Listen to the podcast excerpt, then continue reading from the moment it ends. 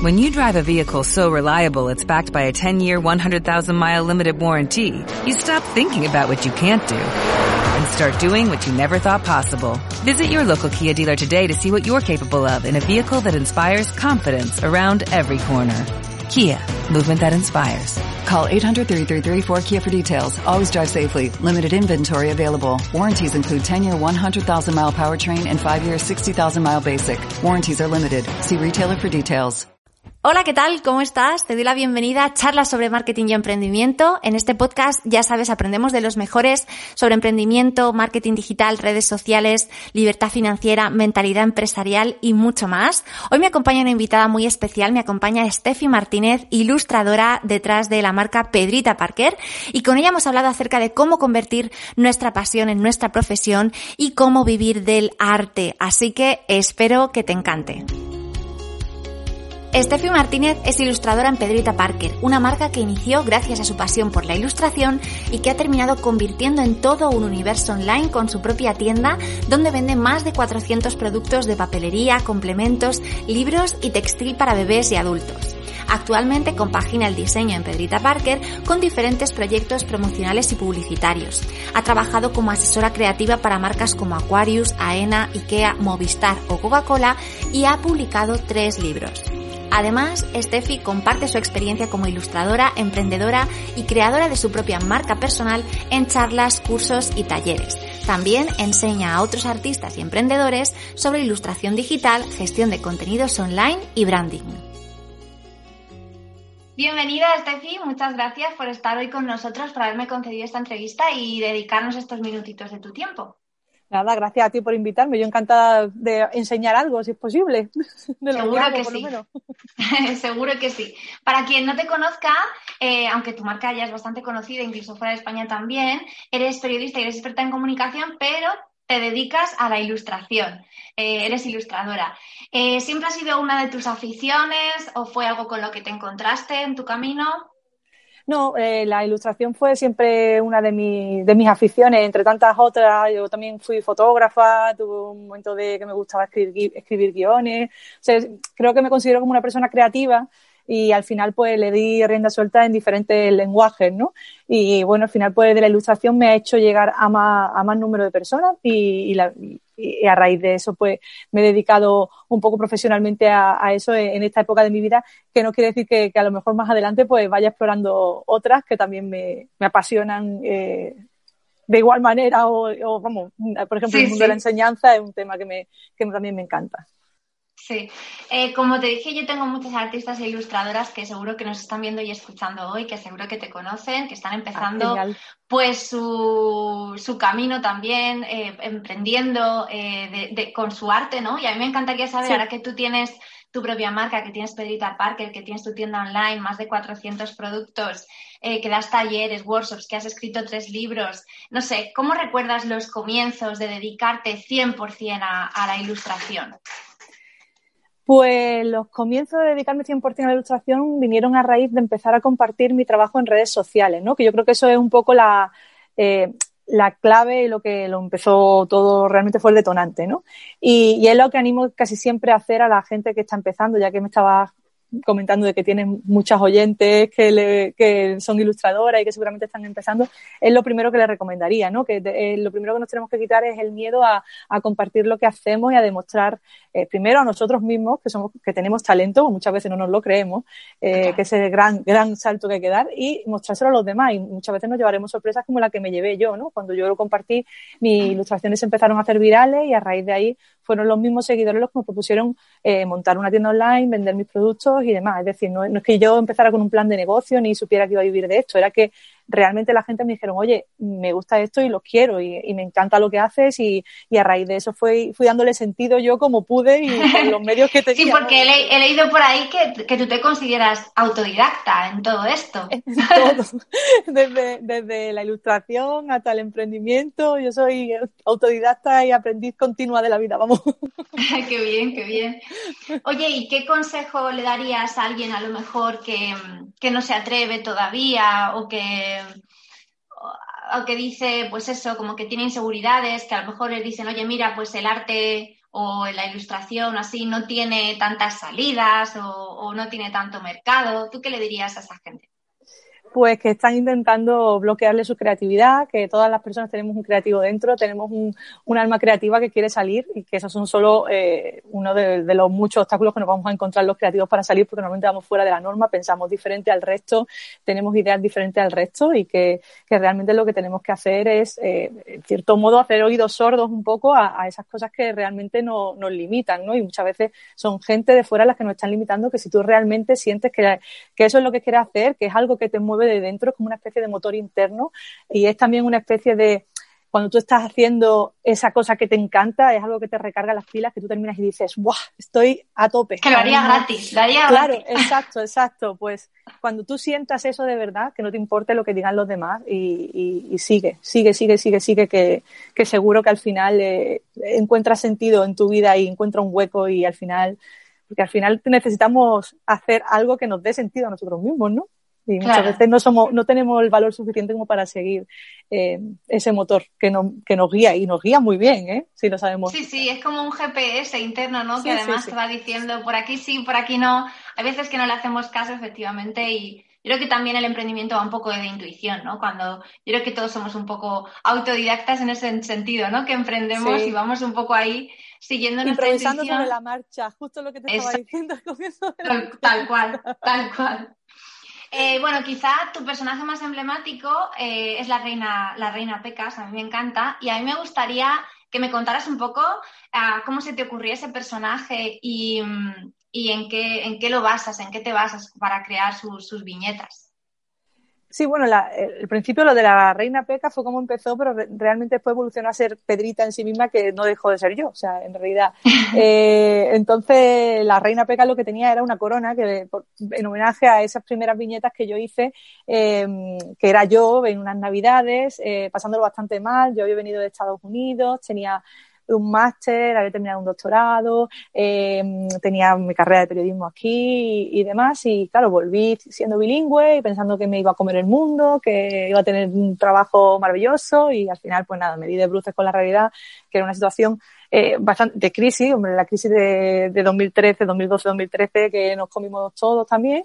Y, bueno, pues al final, pues como la que viene ahora, ¿no? Al final de, de, de esas crisis realmente, tanto personales como sociales o contextuales, eh, surgen las grandes oportunidades, ¿no? Que para mí fue que, que, eso, pues yo tenía un momento de, que me, operaron de un riñón, tenía un trabajo mediocre, una, una vida que no me apasionaba eh, ni estimulaba mi creatividad al final, pues, eh, un día cogí, creé una página de Facebook y empecé a dibujar de nuevo, que la había dejado, he abandonado un poco, y me dibujé a mí misma en ese momento de mi vida con una corona, eh, realmente en, casa, con, eh, con mi pijama, mi bata y demás, mi, manta y tal, diciendo que cuantas más piedras encuentre en mi camino, más grande construiría mi castillo. Esa fue la primera frase porque fueron un montón de, no, de nos, un montón de portazos en la cara, un montón de guantazos y dije, ah, me da igual. O sea, que luego se ha hecho súper viral esa frase y esa viñeta sí, y sí, sí, ha, sido, ha sido brutal eh, el, el, mensaje, además tan positivo que lanzas, ¿no? Porque yo creo que un poco desde tus ilustraciones,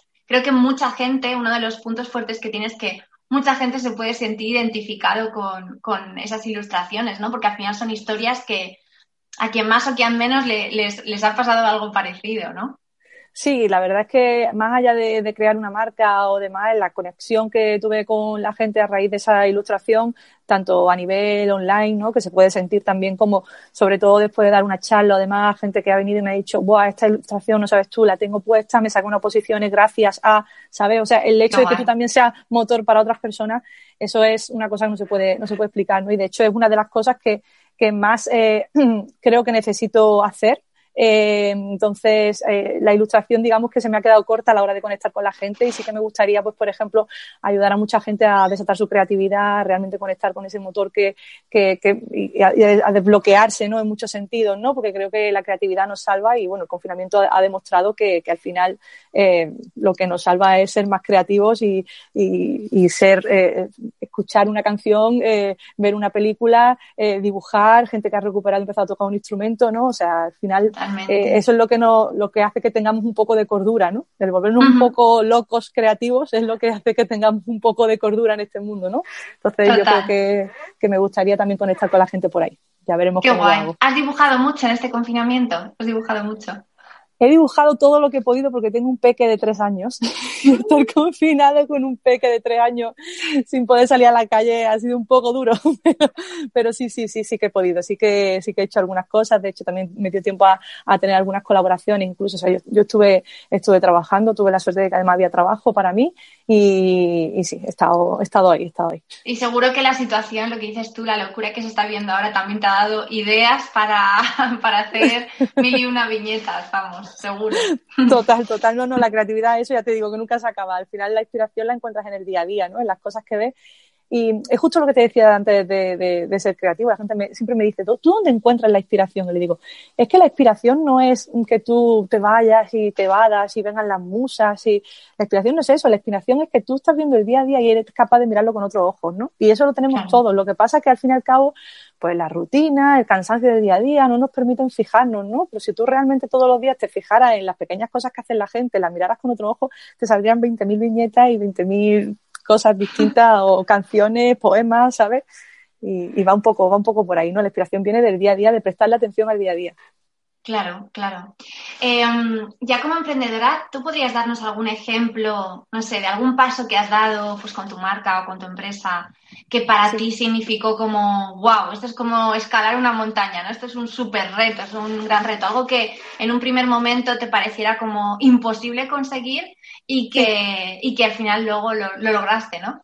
Pues para mí uno de los grandes hitos fue el hecho de que me contactara la editorial para publicar ese primer libro, que además la historia fue, era mía 100%, la ilustración era mía, entonces pues claro, tú piensas, ¿qué le va a interesar eh, leer algo mío, no? Que tengo que contar, ¿no? Eh, Claro, que, y que además que qué voy a contar, mi primer libro además fue sobre el amor, que es como muy curioso, y mi último libro fue sobre el desamor, es como cerrado ahí, el principio y el fin. Eh, pero, pero sí, la verdad es que me, me apasionó un montón hacerlo, eh, me emocionó muchísimo, esas primeras presentaciones, o todas esas cosas las recuerdo con, con muchísimo, muchísimo cariño, porque fue una pasada, algo que yo nunca pensaba que iba a hacer, ¿no? Y muchas veces veo fotos mías firmando los libros, ¿no? Con cola de gente y a mí todavía eso me explota la cabeza, o sea, es como la gente esperando un autógrafo mío, ¿no? Entonces, eso, eso está muy guay, muy guay. Eso lo recuerdo con muchísimo, muchísimo cariño. El primer libro. Qué guay. Qué súper qué super experiencia, desde luego. Sí, sí, sí, ¿Qué dirías que es lo mejor y lo peor de emprender ilustrando? Lo mejor y lo peor.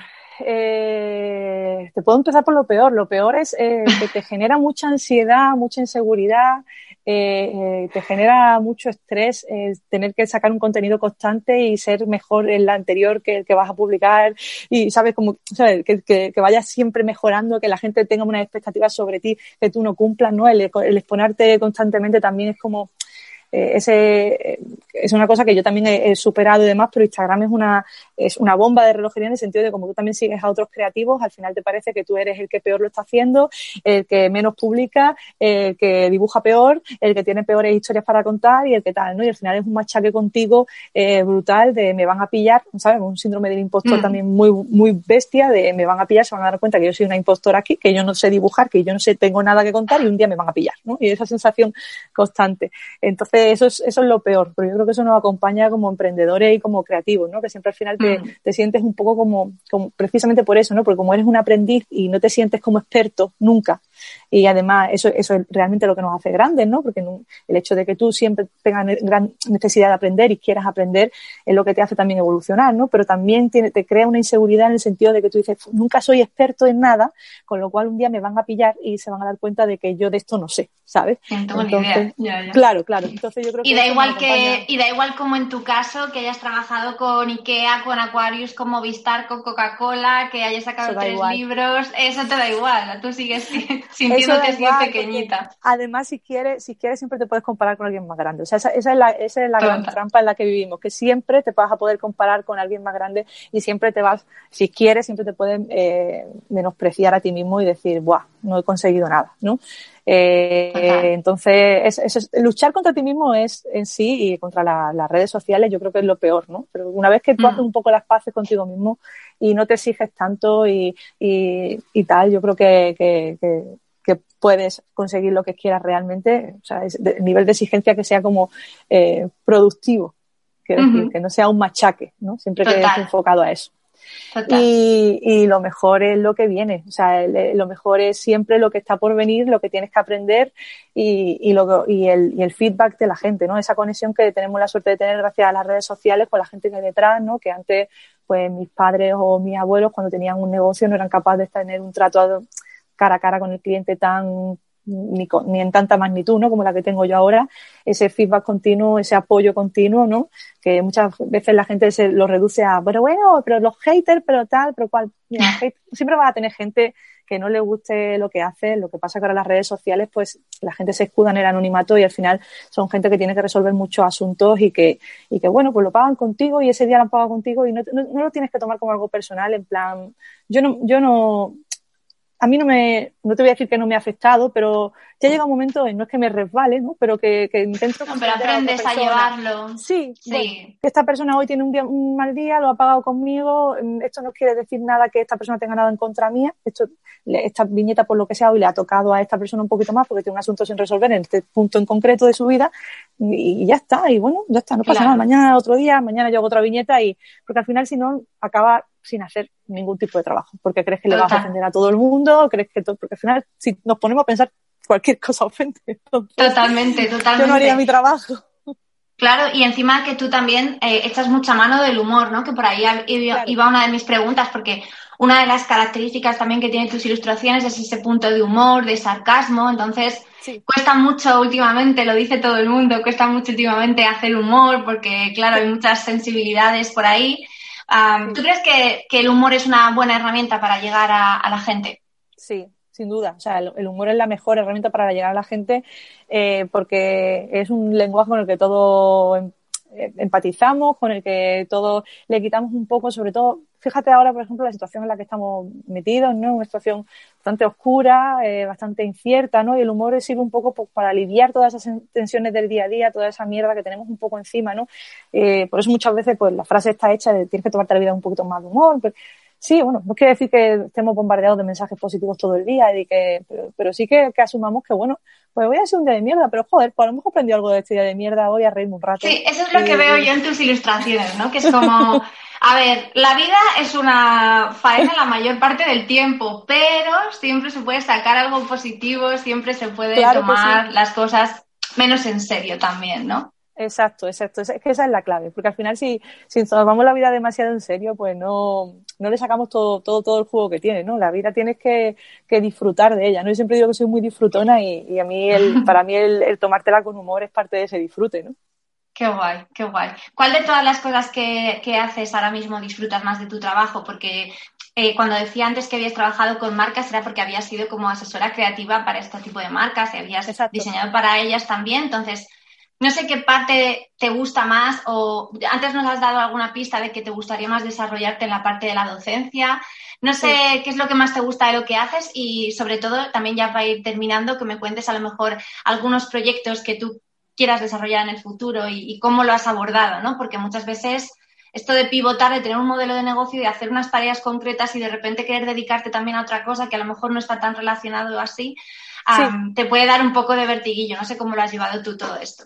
Bueno, yo es que ahora en mi día a día hago muchas tareas muy distintas, desde, ya te digo, pues asesorar a marcas, a, llevar mi propia empresa, que al fin y al cabo, pues, dentro de mi propia empresa llevo todas las redes sociales, llevo todo lo que es la labor de community la hago yo. Entonces, yo soy la que estoy, sí, soy yo la que estoy en contacto con, la, con los seguidores. Me gusta además, no es una cosa que quiera dejar, porque es como, me sirve para tener eh, toma de contacto directa para, para poder mejorar productos, para tener feedback relacionado sobre un, yo que sé, una calidad concreta que a lo mejor eh, puedo hacer de otra manera. Y también, pues, por ejemplo, ejemplo, me gusta también el, el hecho de, de mm, desarrollar los productos, ¿no? El buscar los proveedores, todas esas cosas las la hago yo, ¿no? Porque es como, eh, ¿cómo voy a mejorar esto, ¿no? El, hecho de siempre mejorar me, me, gusta. Entonces, todo lo que está relacionado con esa parte, eh, soy un poco perfeccionista, doña perfecta, así que siempre intento un poquito más. Entonces, esa parte me gusta de la empresa. Y aparte de eso, pues la, la creación de viñetas, de contenidos para las redes sociales, todo eso también lo hago yo.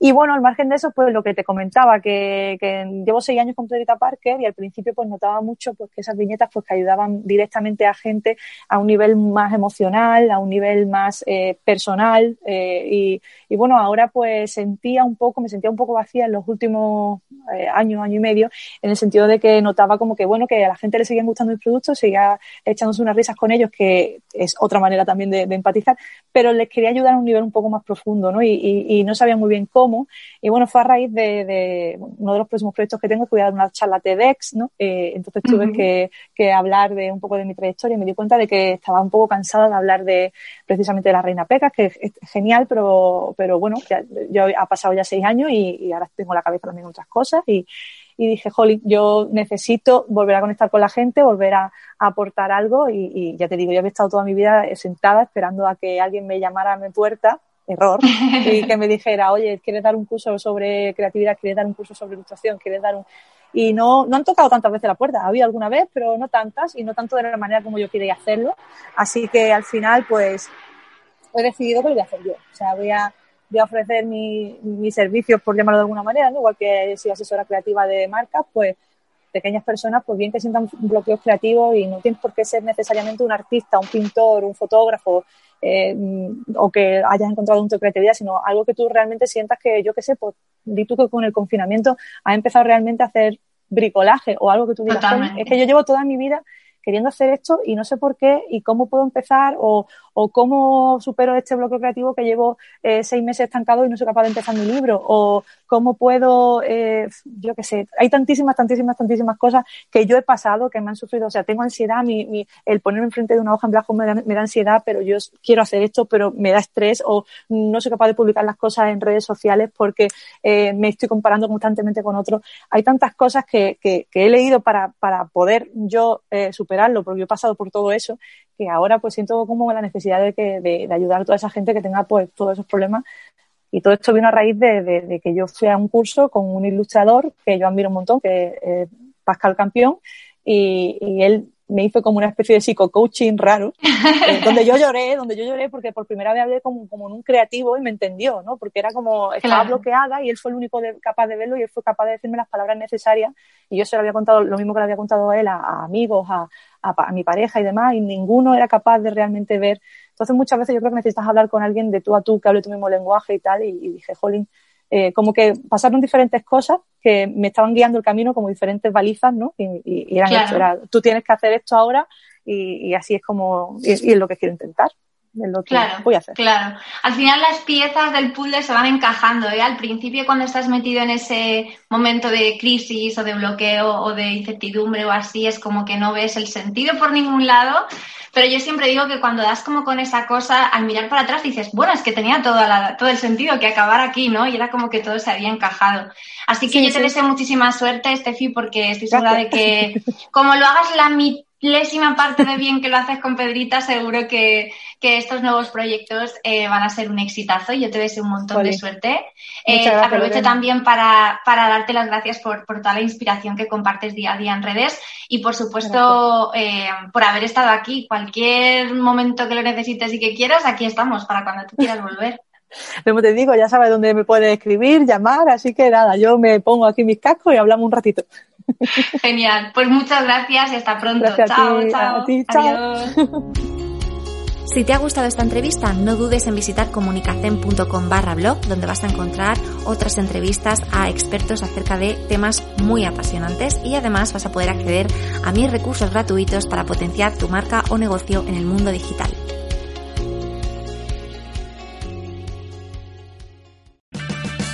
Purchase new wiper blades from O'Reilly Auto Parts today and we'll install them for free. See better and drive safer with O'Reilly Auto Parts. Oh, oh, oh, O'Reilly Auto Parts.